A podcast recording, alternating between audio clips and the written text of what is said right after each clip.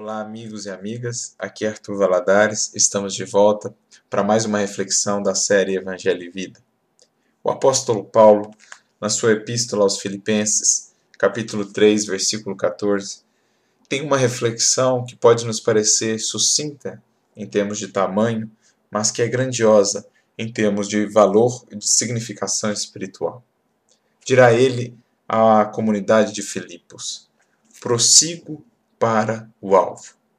Uma frase bem curta, mas cuja dimensão se amplia à medida que nos dispomos a aprofundar no seu significado espiritual. Porque todos nós, ao nos alistarmos nas fileiras do Evangelho, nos propomos a trilhar uma jornada, uma caminhada com Cristo. E em toda caminhada é preciso sempre uma meta, um objetivo a alcançar porque um caminho é sempre um percurso que conduz a um objetivo a ser alcançado.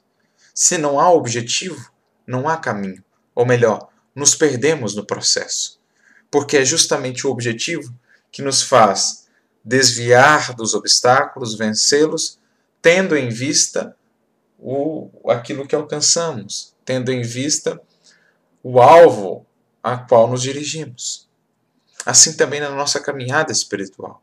O que nos move, o que nos dá força para vencer as lutas, para vencer os obstáculos que vão surgindo na caminhada, é justamente o olhar para o objetivo, ver o que nos aguarda. É isso que nos alimenta, é isso que nos fortalece, é isso que traz sentido a todas as experiências vivenciadas durante o processo. Então, diante de um grande obstáculo na vida, nos lembramos que, para além disso, haverá um estado de maior felicidade, de mais paz, de mais harmonia, de mais sabedoria com o Cristo. E, portanto, temos por que lutar, temos por que perseverar, temos por que sermos pacientes, porque temos um alvo, temos uma meta. Quem deixa de ter este alvo, esta meta, ou quem não sabe para onde está indo, quem não estabeleceu de maneira firme, bem alicerçada no seu mundo íntimo, essa meta de seguir o Cristo, diante dos testemunhos e dificuldades que surgem na jornada, desiste, ou pelo menos estaciona por muito tempo, porque perdeu de vista a meta a ser alcançada. Além disso, o alvo é aquilo que está sempre adiante de nós, como a nos convidar a olhar para o futuro e não nos fixarmos no passado. Paulo aqui conta da sua própria experiência pessoal, porque poucos como ele tinham, talvez em relação ao Evangelho, um passado tão doloroso para o seu coração.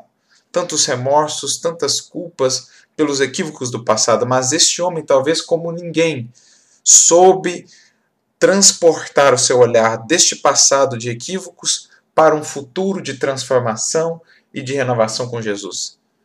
Foi isso que o deu forças para vencer tudo aquilo que havia cometido no passado, o deu forças para lidar com o remorso e transformar tudo aquilo em combustível de realização, em combustível de transformação.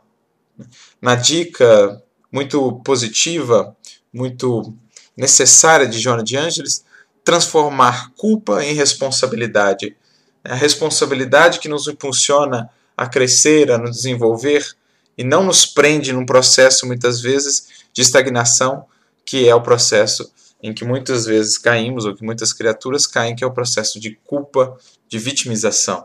É entendendo o passado, tomando como referência de aprendizado os equívocos como aquilo que não devemos mais repetir, os acertos como aquilo que devemos mais aprimorar, voltar agora os nossos olhos para frente para o alvo, para o futuro.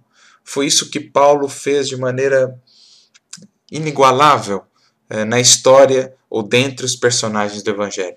Estabeleceu essa meta e seguiu, dando tudo o que podia até alcançá-la, até o momento em que pôde, enfim, alcançar o Cristo aos seus pés e agradecê-lo por tudo aquilo que lhe havia feito.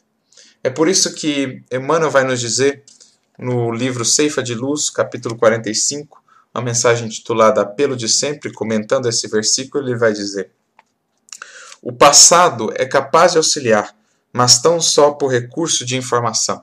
Se duvidas disso, reflete no automóvel de que te serves comumente. O retrovisor colabora apenas para que te esclareças quanto às advertências da retaguarda, de vez que necessitas permanecer de atenção concentrada no caminho à frente, como quem se vê inevitavelmente chamado para o futuro. Assim, na analogia de Emmanuel, assim com cada um de nós, que possamos prosseguir sempre para o alvo com Jesus. Deus abençoe a todos.